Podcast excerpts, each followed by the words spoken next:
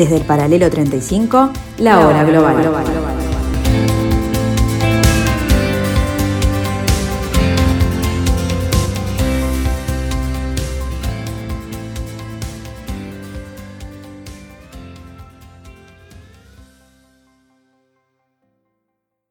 A partir de ahora, la hora global. Desde el paralelo 35, en Montevideo, la realidad internacional por detrás de los titulares. Conducción de Gustavo Calvo. Participan Leo Arari y Susana Mangana. La hora global. Una mirada al nuevo desorden mundial.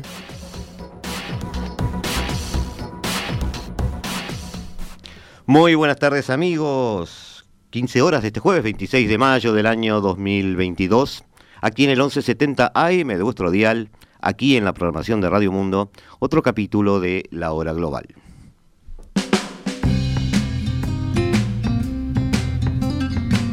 Y continuamos con la presencia en estudios de Ney Fernández, que había, según los datos que teníamos, y él no nos desmintió en nuestra anterior charla, nacido en Niterói, estado de Río de Janeiro, en 1950, un año muy preciado para los uruguayos.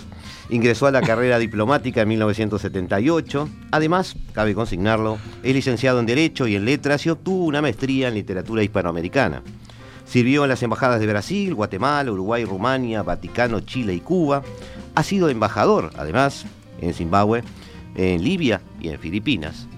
Y eh, ha cumplido funciones en la Secretaría de Asesoramiento de Defensa Nacional, en el Ministerio de Relaciones Exteriores e incluso está cumpliendo funciones en las oficinas de Aladi aquí en Montevideo en este momento. Es además autor de un muy interesante libro del que ya habíamos hecho mención, pero hoy vamos a, dedicar un bloque a, tratar de, de, hablar un poquito de eso, del binocular invertido, que relata en detalle su presencia en Libia en el año 2011, cuando las primaveras árabes marcaron la agenda del Mediterráneo africano y del mundo árabe en general. Bienvenido otra vez, Ney, ¿cómo estás? ¿Bien? Muy bien, muchas gracias. Buenas tardes, Gustavo. Buenas tardes a todos que nos escuchan. Eh, muy bien, muy bien. Esa, esa mención que hiciste al año 1950, yo nací... Todos tenemos nuestras eh, fechas patrias. Lo comprendo perfectamente bien. Y nací una semana antes, parece, de que Uruguay nos ganara el mundial en, mundial en Brasil, pero eso no sirvió de consuelo ni para mí ni para Brasil. Igual, nacido igual Brasil tuvo, tuvo sus, buenos campeonatos después, no hay problema, pero déjanos a nosotros disfrutar de, nuestro pequeño relato.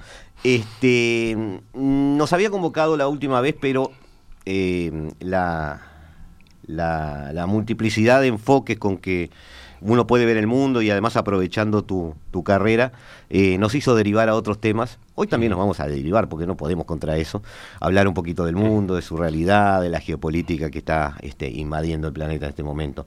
Pero en aquel momento nos había convocado este libro que tengo aquí conmigo, que se llama En Binocular Invertido, este, del cual capaz que Felipe nos puede poner en, a los que nos están siguiendo en video. Eh, una foto, ahí tenemos la foto de la tapa del libro. Crónicas de la Guerra de Libia, Trípoli, el binocular invertido. Allí hablas de tu presencia en un momento muy difícil de, toda esa zona mediterránea, eh, pero también hablas de no solo las cosas que estaban sucediendo, sino de las cosas que tú hacías mientras eso sucedía. Y me llamó particularmente la atención la eh, manera en cómo te ibas moviendo, teniendo este, como tu objetivo la presencia y la situación de connacionales tuyos o también de extranjeros que estaban allí en Trípoli en ese momento. Tú ya me dijiste en nuestro anterior encuentro que sí, que viste como una especie de tormenta venirse encima. Mm. Eh, fue un ambiente muy complicado porque además no se sabía mucho lo que estaba sucediendo. Pero me quedó un poquito de, de, de, nuestro encuentro pasado la pregunta de tu participación en salida de civiles, de diplomáticos, de gente que estaba allí a la quien de hecho en muchos casos le salvaste la vida, y hay que decirlo tal cual. Eso fue relevante. ¿Fue algo consciente? ¿Fue un impulso inevitable de hechos consumados? ¿O, es parte de lo que tú, para ti, era ser diplomático? ¿Cómo te sentiste tú mm. internamente haciendo todo eso? Eh, muy, muy, muy buena pregunta, como todas las que hace Gustavo, y da siempre margen para un seminario. Entonces yo tengo un ciclo. Entonces yo tengo que contenerme y bueno, intentar ser conciso. Me estás tentando con armar seminarios desde el encuentro pasado, así que vamos a tener que tomarte en serio en algún momento. Tenlo presente. Y bueno, si me permites hacer un breve, eh, sí, por supuesto. una breve propaganda, un comercial del libro, voy a lanzarlo mañana exactamente. Mañana viernes. Mañana viernes, sí, a las 6 de la tarde. Viernes 27 de mayo. Eso, aquí en, en los vecinos de la, de la librería Más Puro Verso. Sí. Sí, sí, sí, la conocemos, está aquí en, en Exactamente, en aquí muy cerca, en, en Teatro Sarandí. Bueno, eh, como te comenté la, la, la, la primera vez, eh, los diplomáticos no estamos preparados para la guerra. Ya me tocaron, me habían tocado antes. Pero los militares dicen que la guerra es un instrumento de los políticos, entre ellos los diplomáticos. ¿Quién tiene razón? Quizás los políticos, pero no nosotros, porque no nos toca una función, digamos, política en el sentido de, de formular eh, políticas de Estado. sino que en ejecutar. Entonces, tú me preguntaste cómo yo me sentía ahí. Sí. Eh, yo había pasado ya en mi vida por situaciones difíciles como diplomático en la carrera, pero eh, nada, nada parecido, nada parecido. No había, eh, no hay, no hay parangón y, y las, las, reacciones. Si me pregunta cómo reaccioné, por qué reaccioné a eso, aquello, yo fui en parte eh, instruido a hacer eso em parte fui eh, compelido, fui, me, fui impulsado a fazer isso porque não havia não havia modo de ser de, de, a ser diferente. É decir, eh, para situações de emergência, soluções de emergência. Por exemplo. Te, iba, te, iba, sí, te iba a pedir algún ejemplo porque eh, los oyentes que no han leído el libro, bueno, tengo que decirles, no voy a spoilear nada, pero eh, sí decirles que me impresionó la forma en que te movías de un aeropuerto a ver la salida de un barco, a tratar de ver gente que estaba de repente a las afueras de la ciudad, gente que estaba ubicable, no ubicable en un desierto uh -huh, cercano, uh -huh. es decir, de alguna manera estabas recolectando gente y, y, metiéndola dentro de barcos o aviones y sacando gente de allí. No estoy hablando solo de brasileños, porque estamos hablando de turcos, estamos hablando de gente de otras embajadas que uh -huh. también tenían que ver, y me, me, impresionó esa, esa especie de tuya de moverte en varias áreas a la vez y por eso la pregunta, ¿no? Sí, no, te agradezco por la pregunta porque fue, eh, como, como he dicho, en parte instrucciones y en parte la situación me, me, me, me invitó, me llamó, uh -huh. me convocó a hacerlo.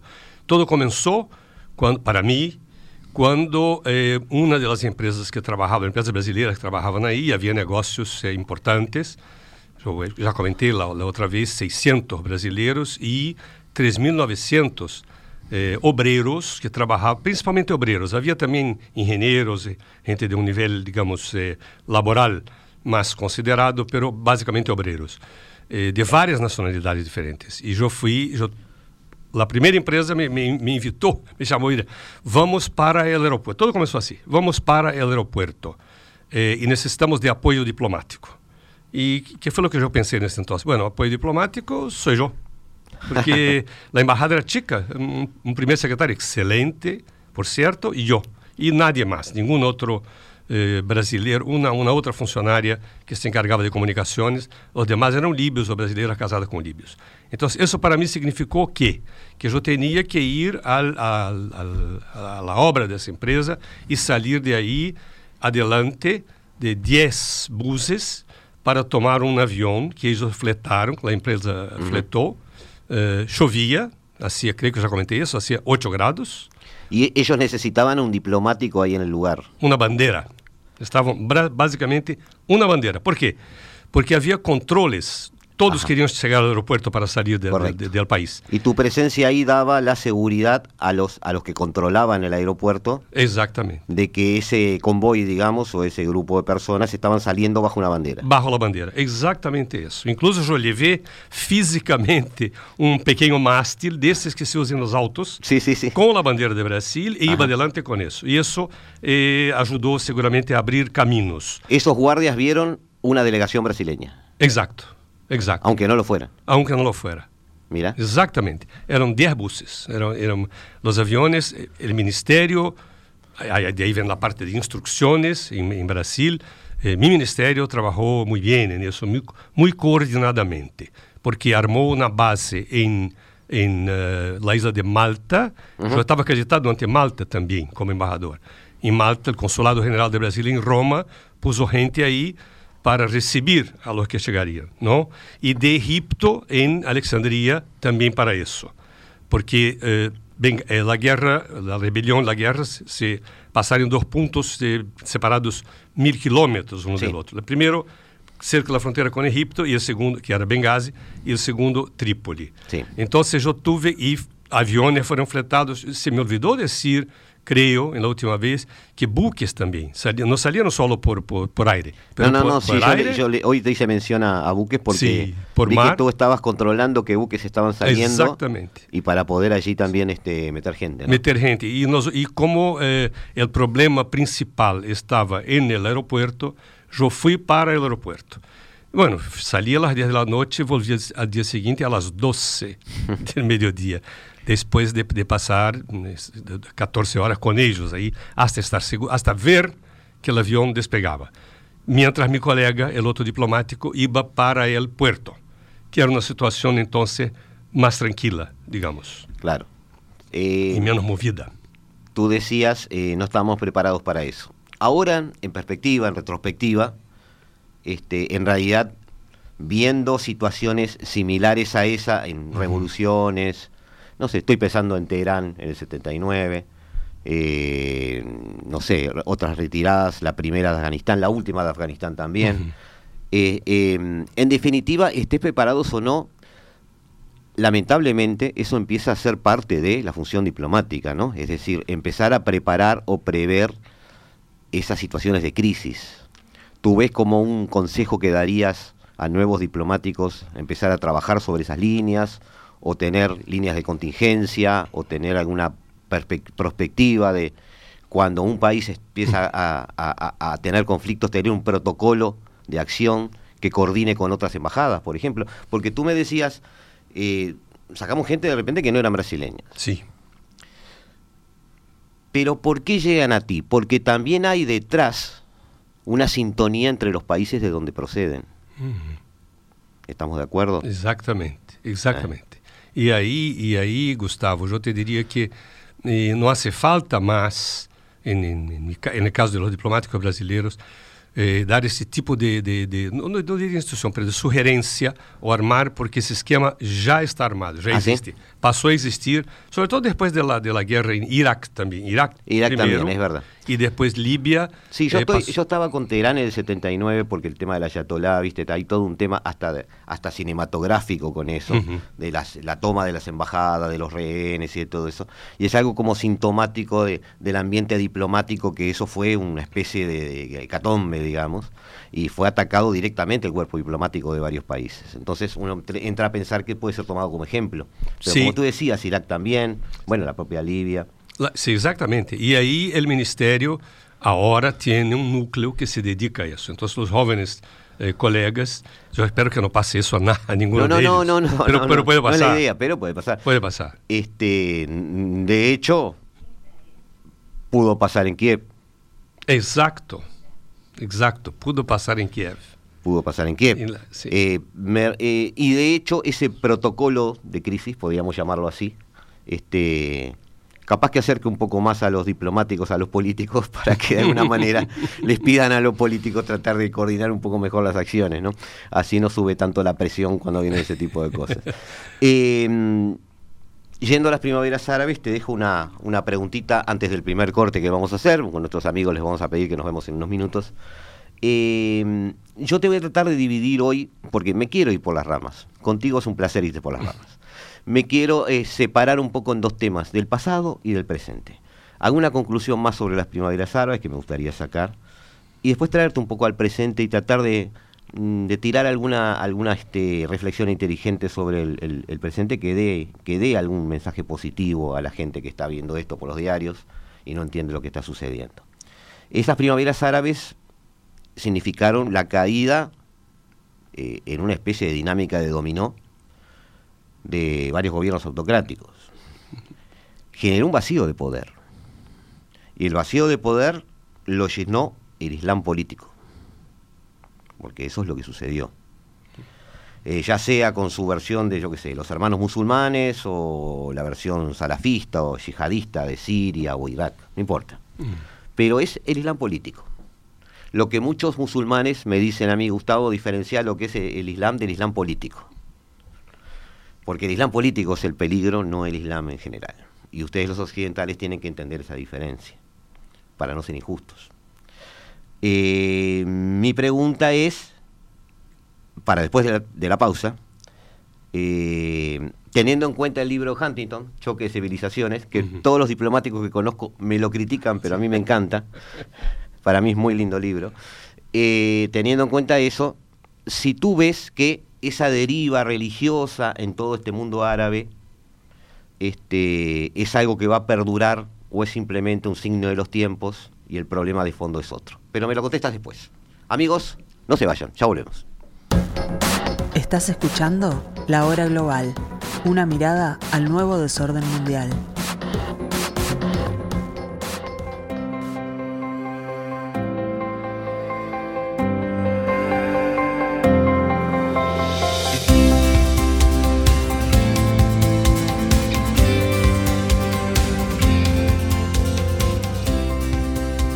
Desde el paralelo 35, la hora global.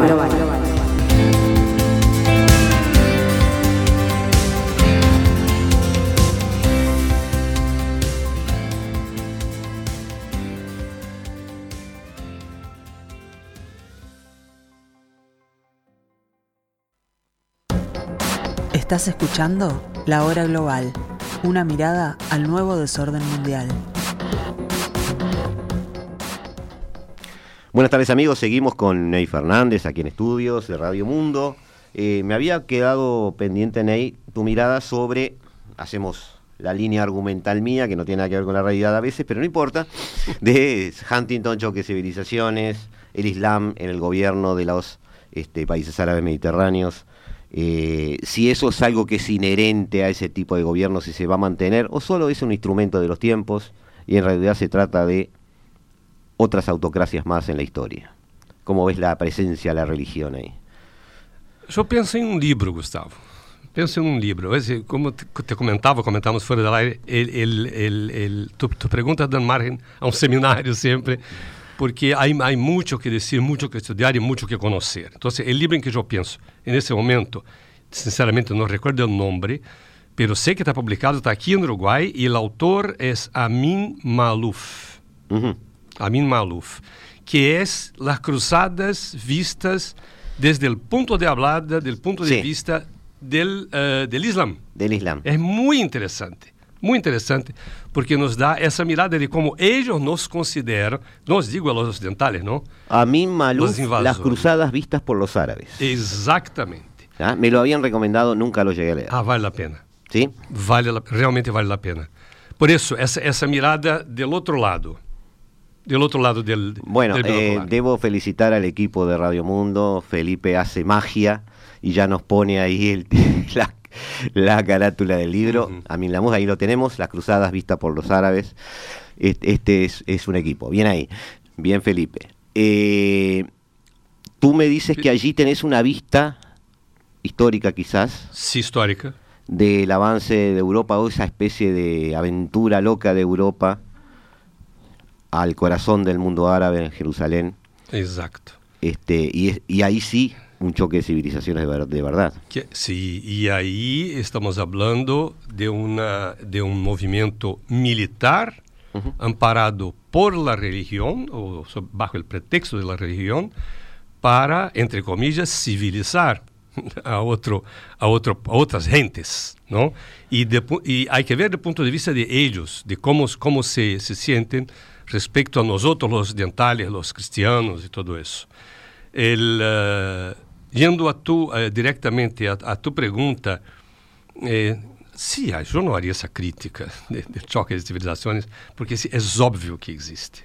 É evidente que existe. E o presente nos está, nos está ensinando, uma vez mais, dando uma lição. E uma vez mais é importante, eh, sempre foi importante estudar a história ¿Por qué estudiar la historia del pasado? Para buscar evitar que los mismos errores se repitan.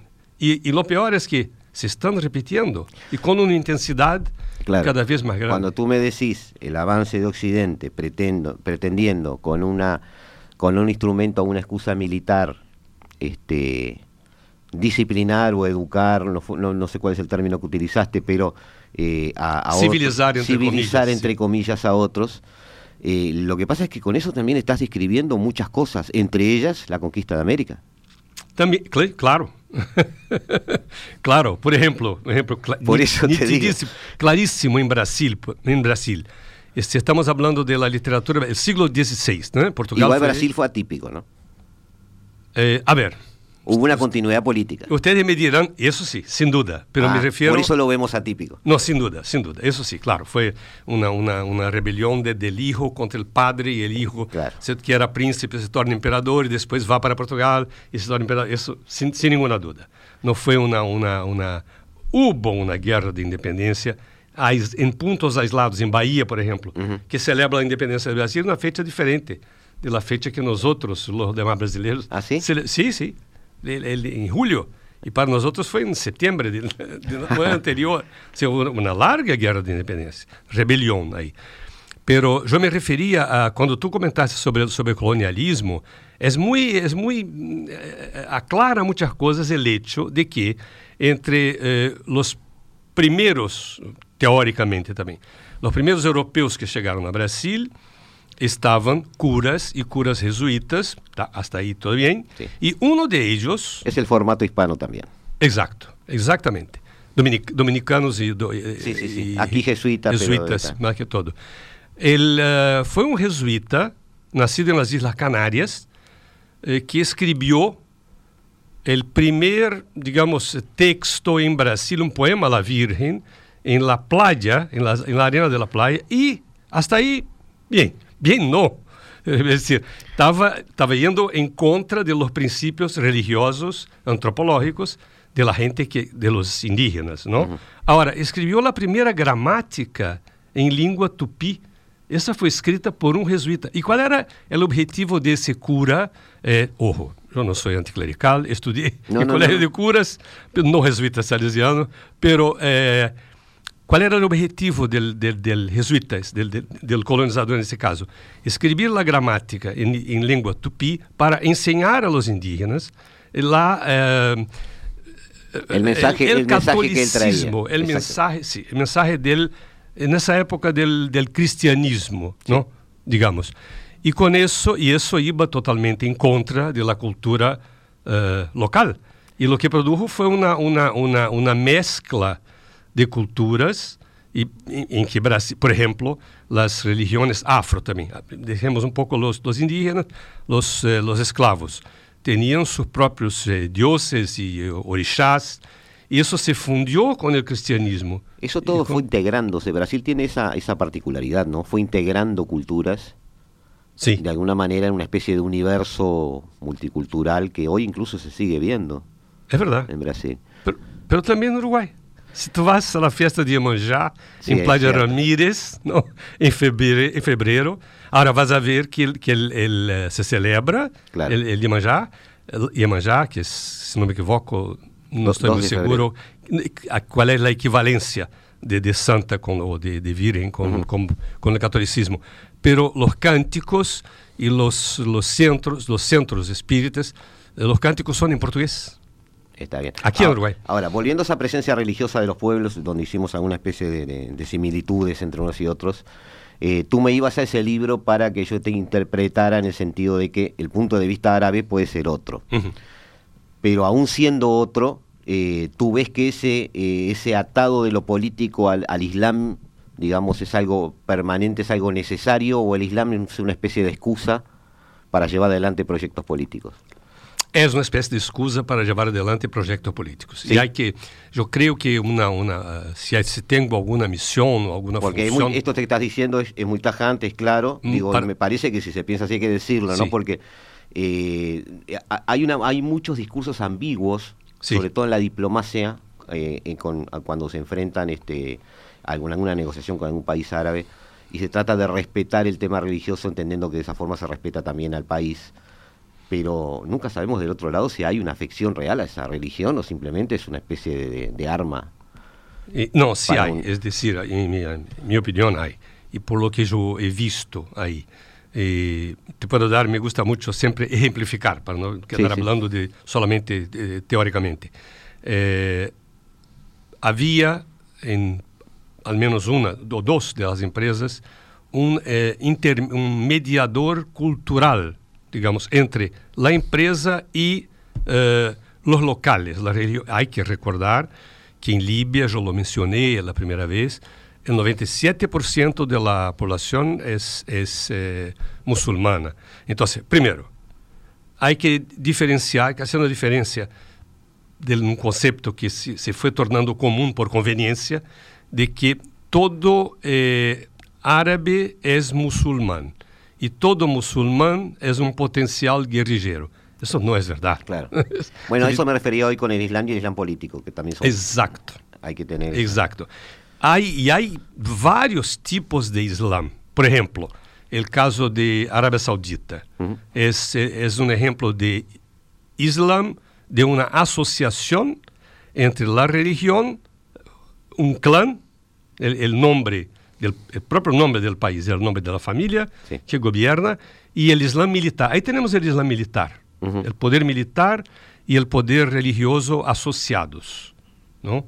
Eh, eso hay una diferencia enorme si vemos, eh, si comparamos con Libia, con Túnez, con Marruecos, con los, con los dos países, las dos puntas, eu sempre chamava a atenção, eh, chamava a atenção em bom sentido, eu conversava com os eh, líderes, de, de, de, de, os principais executivos das empresas brasileiras. Miren, eu estaria muito preocupado se passa algo em Jordânia ou em Marruecos. E por que Jordânia e Marruecos especialmente? Porque os, eh, os reis, os monarcas de Jordânia e de Marruecos se dizem não, não quero ser nenhum juízo de valor, nem dizer se é verdade ou não, não, não, não descendentes do profeta, de Mohammed. Sí, Entonces, directos. Exacto, directos. Entonces, si se toca en la casa, del, en la familia del profeta, ahí estamos hablando de un problema muy serio. No pasó nada. Uh. Ni en Marruecos. Jordania hubo un cierto movimiento, pero Jordania ya era un país em certo aliado ao Ocidente, aliado aos Estados sim. Unidos nesse caso, com o vecino Israel, ele já teria seu próprio problema para criar outros. Pero não passou nada eh, em termos de câmbio de poder, digamos. Sí, en los países, intermedios. Sí. De acuerdo. Eh, ahora, tú me decías recién eh, que, bueno, que se están cometiendo los mismos errores y un poquito a, a eso, a eso quería ir. Eh, esto que dices tú de avanzar Occidente para tratar de civilizar a otros, o contagiarles, o decir que le contagiamos, pero en realidad imponerle sistemas de valores. Eh, ¿No es el error que se cometió con China? Creo que sí. Esse é o grande error que se cometeu com China. A primeira vez em que nos encontramos, tu me, me, me hablabas de um amigo em Japão, sí. não, que te ha dicho que isso, que China e... Lo, lo, y ustedes durmieron la siesta, no, hace tiempo que lo vemos venir. Eso fue lo que me dijo. Exactamente. E a frase é perfeita. Isso eu veia em, em, quando estava em Filipinas, por exemplo, porque está está o litígio, o tema da disputa por el mar del, del, del sur de China. E, bueno, que, enfim, que também tem que ver com, com Japão, com, com as Coreias, com Filipinas, e os chinos estão aterrando, estão, estão, nascendo, um, estão nascendo bases militares em lo que era o mar, sí. um islote Sí, sí, el collar de perlas. Se, exatamente. Se está transformando em, em digamos, quase que ter, território chino.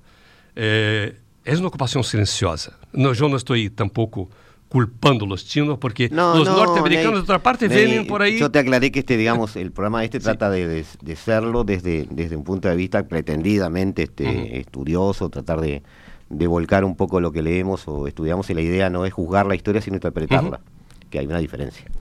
Entonces, este, los juicios de valor, digamos, no, no, no, no ayuda mucho, sino tratar de comprender qué es lo que está sucediendo. Porque te hacía la pregunta porque siempre escucho mucho yo a, este, a, a Josep Piqué, que, es un, que fue embajador español en, en muchos países, y este, hoy está dedicado a empresas y eso, pero siempre siendo, siendo un pensador, pensador bastante presente. Él siempre me hace acordar este, en algunas charlas que ha dado y en las cuales yo he asistido, que China no tuvo el siglo de las luces, no tuvo la ilustración. Eh, estos sistemas de valores en los cuales nosotros construimos nuestra forma de razonar, de Kant hacia atrás y de Kant hacia adelante, este, no estuvieron presentes allí. Entonces, eh, como tú bien dijiste también, muchos lugares de la historia, muchos rinconcitos de la historia, son espejos, son Occidente avanzando, tratando de imponer sus valores. Pero, en contrapartida, vemos que en los lugares donde avanza hay menos o más resistencias, porque esas personas que, o esos países o esas naciones que reciben esa influencia pueden estar de acuerdo o no con esos valores lo que tú decías de las cruzadas desde el punto de vista árabe. Árabe, sí. Claro. Este, y más allá de que China quiera expandirse o no, aún en el caso de que China no quiera expandirse, yo creo que sí que quiere expandirse. Entre nosotros, no, seamos ingenuos. Pero supongamos, hagamos ciencia ficción de que China realmente no quiere expandirse. De todas formas, eh, como también decía Putin, eh, y no lo estoy justificando, quiero aclararlo, este, el avance de Occidente es palpable se ve. Y, no es, a veces, a veces no es un avance amable.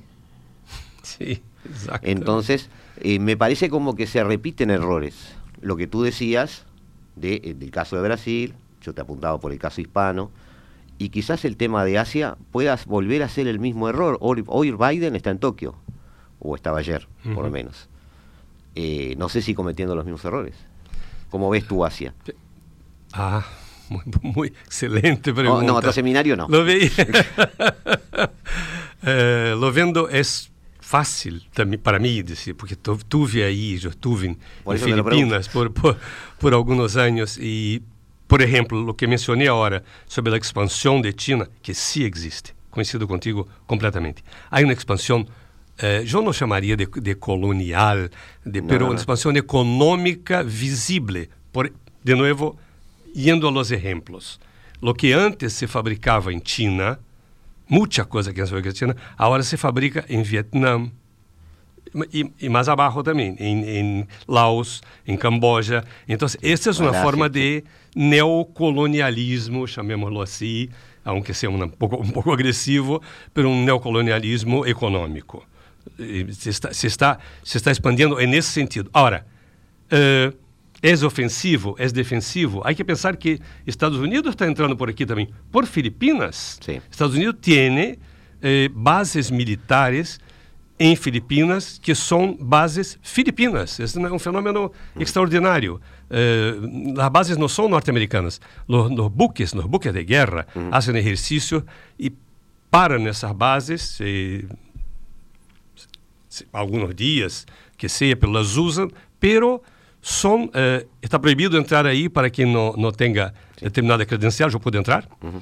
pero eh, são bancadas pelo governo filipino. O governo filipino paga por las bases, mantém as bases. Tiene e que elas estratégia militar. Exatamente. E que elas usam Estados Unidos. Se Filipinas tem, claro. perdone essa digressão pela ingenuidade de pensar que se há uma guerra, que a meu juízo seria uma loucura mais absurda que essa hora, entre Estados Unidos e China, que Estados Unidos estaria por Filipinas. Sim, sim, sim. sim. Não estará. Filipinas celebrou 12 independências. Eu nunca conheci um país no mundo, em meu mundo ao menos, que hiciera isso. Celebram a fecha da independência de Espanha uhum. e depois a fecha da independência dos Estados Unidos.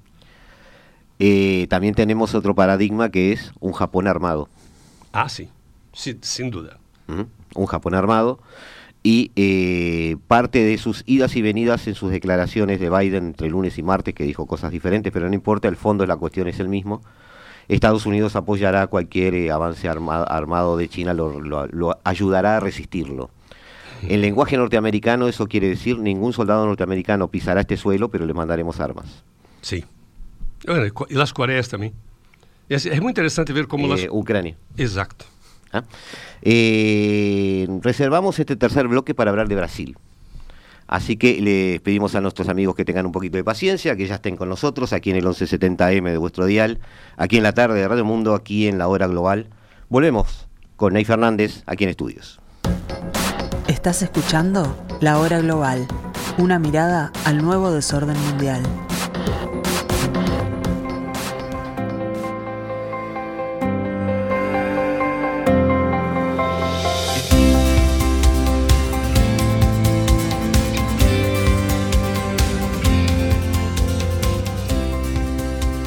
Desde el paralelo 35, la, hora global.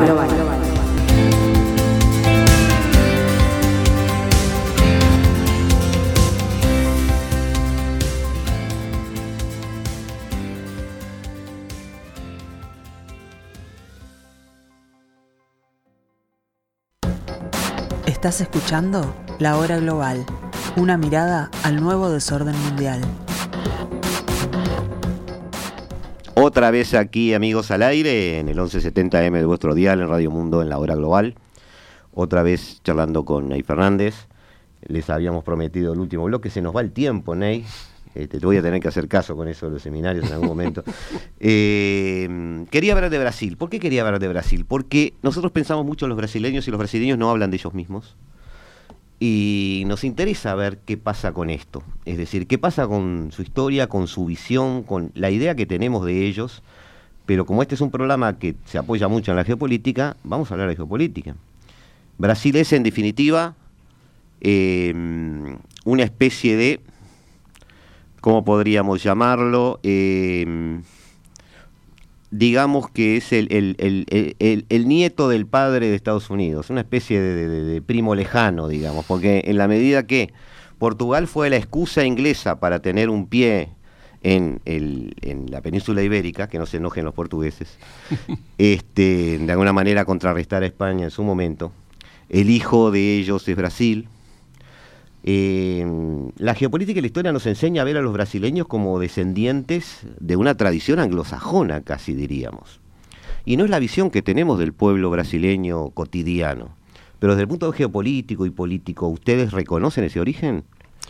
Bueno, yo comienzo, si me permites, por un otro comercial, una propaganda que no habíamos, eh, ah, sobre la cual no habíamos conversado. Sonamos, a ver. En, en aquí cerca, aquí sí. detrás, sí. muy cerca de Plaza Independencia donde estamos, está el Auditorio Nacional Adela Reta. Sí, del Sodre. Sí, exatamente. Eu conhecia a Adela Reta, ministra de Sanguinetti, do governo Sanguinetti, uhum. e aluna do Instituto Cultural Uruguaio Brasileiro. Esse é o comercial, que funciona aqui muito cerca também, em Praça Entrevero, Praça Fabini. Praça Fabini. Eu conhecido como, como, como Entrevero. Bien. Eh, el ICUB é o Instituto de Idiomas mais antigo de Uruguai, tem 81 anos, e chegou a ter entre seus alunos a De La Reta. Então, Sérgio Abreu, o secretário sí, general sí. de ALAD. Sí. Estuvo acá no programa também, Sérgio. Ah, que bem. Sérgio é meu jefe. ah, sim? Ah, sim, em ALAD. Bueno, por que menciono isso? Porque eh, de setembro a dezembro deste ano, eu vou dar um, um curso eh, sobre um, um, ciclo, de hecho, sábado por la manhã, depois definiremos o horário, mas possivelmente os sábados a las 10 e meia da manhã, um curso em el ICUB que se, que se chamará Panorama de la Cultura Brasileira, onde pretendo abordar desde o chamado descobrimento por los portugueses hasta nossos dias. Uh -huh. É mais eh, voltado historiografia. Sí. É mais voltado hacia, hacia isso. Arte e historiografia, e evidentemente entendemos que a parte de, de política também está todo Sí, sí, no tiene gracia. No, no, no tiene ninguna gracia. Pero pretendo hacer eso, entonces será una oportunidad. Ah, pero usamos esto como, como excusa para contestarme. Para excusa para contestarte. Ahora voy a contestar. ¿Son sobrinos de los anglosajones? Sin, sin excusas. Sí somos. Somos. Passamos eh, a colonização portuguesa, de hecho começou em Tordesilhas, todo começou em Tordesilhas. Não se tu vês o mapa sí, sí. De, de, lo que era, de lo que é Sudamérica, eh, para nós outros a linha divisória iba de Belém do Pará a Laguna, em Santa Catarina. Sí. É decir, que praticamente todo o litoral era nosso, salvo, nosso digo, nosso não, sí, sí. de los portugueses. Português. Salvo, salvo el, el, el, la, la, las, los, los rioplatenses Sí, sí, pero eso, esa es una incontinencia de ustedes que querían venir hasta Colonia acá y bueno, ta, tenían, tenían esa, esa especie de, de, de, gusto por el Río de la Plata. Pero, razón. pero no importa, no importa. Eh, pero había, desviamos ese tema para llevarnos bien. Mais um seminário. Isso, ah, Gustavo, nos leva a que eh, estávamos também condenados, digamos, a mirar hacia Europa. Uh -huh. Con que, una visión muy inglesa. Con una visión muy inglesa, porque la corte portuguesa en 1808 fue escortada hacia aquí sí. por, por, eh, por buques eh, ingleses. Buques claro. Y el interés de los ingleses el tráfico de, de, de, de esclavos. Eh, bueno, eso hizo con que, pero hizo con que nosotros, eh, de una parte, pasáramos a ser exótico en Sudamérica, porque somos el único sí. que habla este idioma raro, sí. llamado portugués, diferente de todos nuestros vecinos de Sudamérica, salvo os três aí de arriba. Sim. E eh, um país que tinha essa vocação marítima, criada pelos portugueses, marítima hacia Europa. E mais, a dificuldade de penetração hacia o interior, porque teníamos, por que Brasil começou a ser colonizado a partir del, eh, del litoral? E a primeira capital de Brasil foi Salvador de Bahia, porque tu tenias aí eh, a Serra, e, e, e, aí Serra, Serra, montanha, sim, Serra sim. do Mar, a lo largo de toda a costa brasileira como um obstáculo para chegar ao interior do país, mais allá da franja litorânea.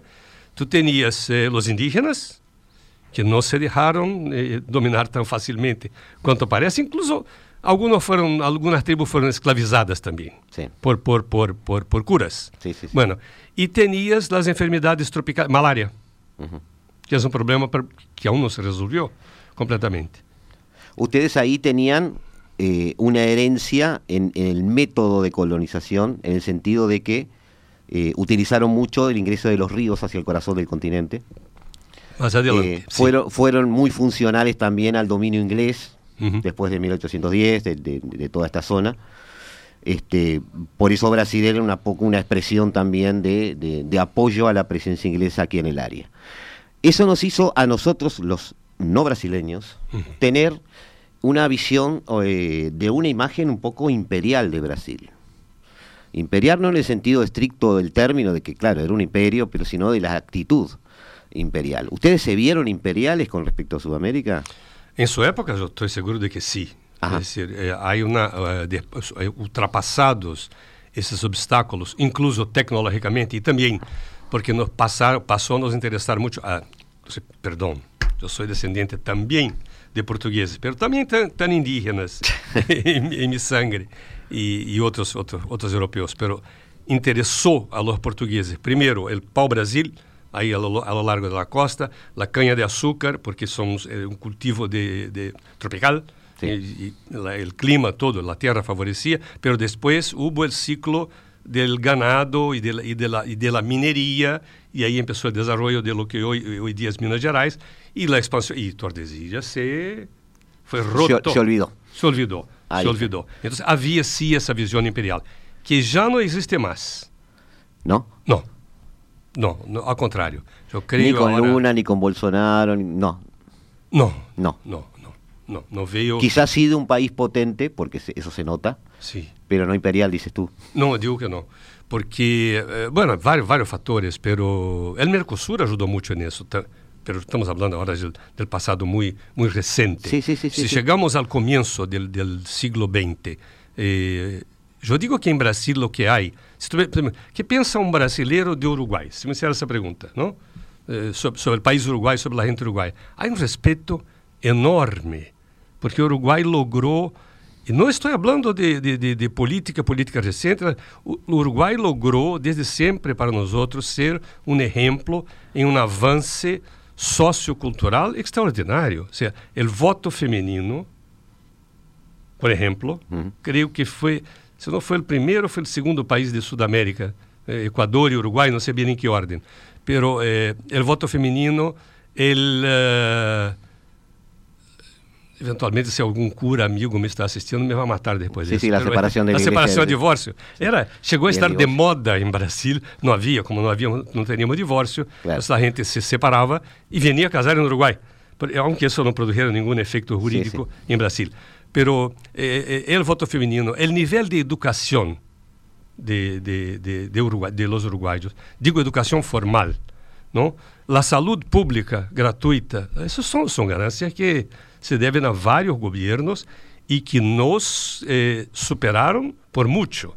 Entonces, yo diría que, y, y no es mi opinión, pues estoy, amigos en Brasil corroboran esa opinión y tuve el placer de tener algunos ya como huéspedes en mis siete años casi de Uruguay, que si Uruguay ve a Brasil, o veía como esse, esse, esse, esse vê, não sei, país grande, potente e, e, que, e que, poderia influenciar eh, a, a, Uruguai eh, desde o ponto de vista político, digamos, o real político, nós outros vemos ao revés. O Uruguai tem uma grandeza extraordinária e muito que ensinar aos brasileiros. Ojalá, para não ir tão lejos e dar um exemplo de novo. Eu recuerdo, eu estava aqui, quando aqui em Praça Independência se traspassou o mando do governo do Frente Amplio sí. de Tabaré Vázquez a Luis Lacalle Pou, sí. o atual presidente. Uma demonstração de civilidade, de convivência, de coexistência política extraordinária. Um exemplo para nuestra América. Como, como uruguayo te agradezco, pero cortemos con la dulzura. Hablemos de geopolítica. No, no, está bien, te agradezco, te agradezco mucho los conceptos. Pero de hecho, a Brasil, en Sudamérica, lo frenó solo la geografía, el Amazonas y los Andes. Uh -huh. Si no hubiera, si hubiera seguido expandiendo. Pero no hacia el norte. ¿Por qué? Porque estaba Estados Unidos. Así, Estados Unidos estuvo siempre, incluso en nuestra, en nuestra entrada eh, en, la, en la Segunda Guerra Mundial. Sí. ¿no? Hubo, ejerció una influencia, y después también, una influencia enorme sobre Brasil. Sí. Aqui culturalmente, e aqui culturalmente uma herança que começou com os ingleses. É uma história curiosa também, porque... Os ingleses mantienen, mantuvieron sua família política, não?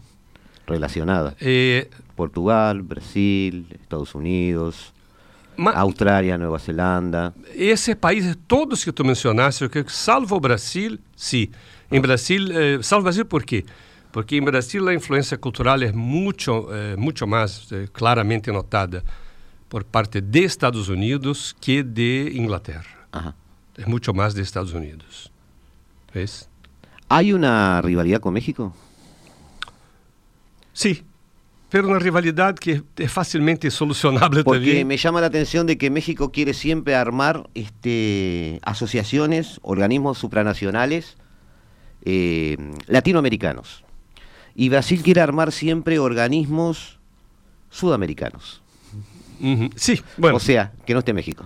Tú, tú, no, tú mencionaste la palabra mágica, pero yo, yo diría que, que es sudamericanos porque, com, porque veo essa, essa diferença, essa rivalidade, como mais expressado, desde o ponto de vista eh, geopolítico e geoeconômico, sobretudo. Estou falando disso, desse perfil. Isso é.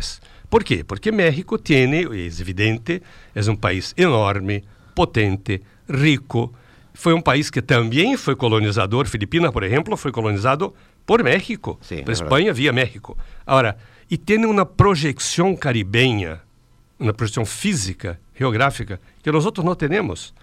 Nós temos uma projeção atlântica, não? Ou hacia o interior de Sudamérica. Capaz que no no. de Estados Unidos, eh, Sudamérica es cuestión de Brasil, Centroamérica es cuestión de México, exacto. y yo soy el paraguas de todos. Ex- Exactamente. ¿Puede haber algo de eso? Eh, eh, Sim, sim, sim, sim, sim. To- to- tota- totalmente, totalmente isso. Por isso essa essa rivalidade, eu diria, que existe do ponto de vista eh, econômico, comercial, por exemplo, pero eh, há muita, oferece muitíssimas possibilidades de integração. E aqui eh, não posso Ah, resistir a falar de meu trabalho atual. Nos quedan cuatro ¿Qué haces? minutos. No, no podés hablar de eso. ahora. No, nos quedan cuatro minutos. Este, solo una pregunta. En, poco más de 30 días, nuestro presidente va a concurrir a Los Ángeles a una cumbre de países, eh, una cumbre de las Américas, que ya se está caracterizando por problemas, porque hay gente que quiere ir, hay gente que no quiere ir, hay gente que no va si otros no van. Eh, esa integración de la que tanto hablamos sigue siendo una utopía lejana, una excusa.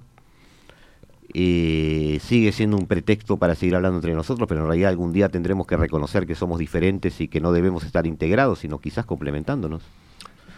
¿Cómo ves Latinoamérica? Mira, amigo, buena pregunta. Aquí también yo te, yo te voy a contestar como hice la otra vez con una observación, con una frase de, de Sérgio Abreu, de nuevo, secretário general de ALAD. Sí. ¿Cuál es el teléfono de Latinoamérica? É uma muito boa pergunta, não? Se eu quero falar com a Europa, qual é o teléfono da Europa? Tem um teléfono? Da União Europeia aí, fisicamente. Sim. Qual é o teléfono de Latinoamérica? Com a multiplicidade de organismos de integração que mais desintegram que integram. Sim. Agora, por exemplo, mencionaste a Cumbre das Américas. Aí é uma cumbre que não tem agenda no, determinada. No, no, por eso te digo. Varios, varios eh, jefes de Estado han dicho que Pero no quizá, van. Quizás todo esto es representativo de lo que somos. Ahora una desintegración. Una desintegración. Eso es lo que tenemos, tenemos que buscar. ¿Es una utopía? Sí, es una utopía. Y a mi juicio, hay quien piense totalmente lo, lo opuesto, pero eh, la multiplicidad de organismos de integración nos desintegra más que integra. Ok. Bueno, muy bien. Ney, muchísimas gracias otra vez por tu presencia aquí. No estoy seguro que vuelvas a venir rápidamente porque ya, ya creo que me, van a ir arrinconando con otros temas. Este, pero estamos en contacto y te agradecemos mucho tu visión. Eh, además, sobre todo la sinceridad con que la dices, porque nosotros queremos aprender de, de, cómo ven los demás este mundo, no solo de nuestra visión. Y, este, y a veces es difícil porque los diplomáticos tienden viste, a dar muchas vueltas y tirar la pelota afuera y, y, y, y a, a, no decir lo que no quieren decir o, o, decir una cosa por otra. En tu caso este, es un placer charlarlo y verlo porque eh, vemos las cosas como, como tú las ves realmente. Así que este, esperamos que hayas pasado bien y que, bueno, que todo sea para bien aquí en Latinoamérica, incluyendo a Brasil. Y, este, y amigos, los tenemos que dejar. Nos vamos. Eh, y nos vamos a encontrar como cada martes y cada jueves a las 15 horas aquí en el 1170 AM de vuestro dial, aquí en Radio Mundo, aquí en la hora global.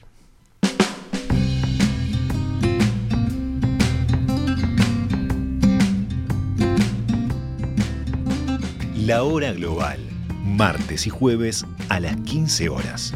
Repite a las 21 horas.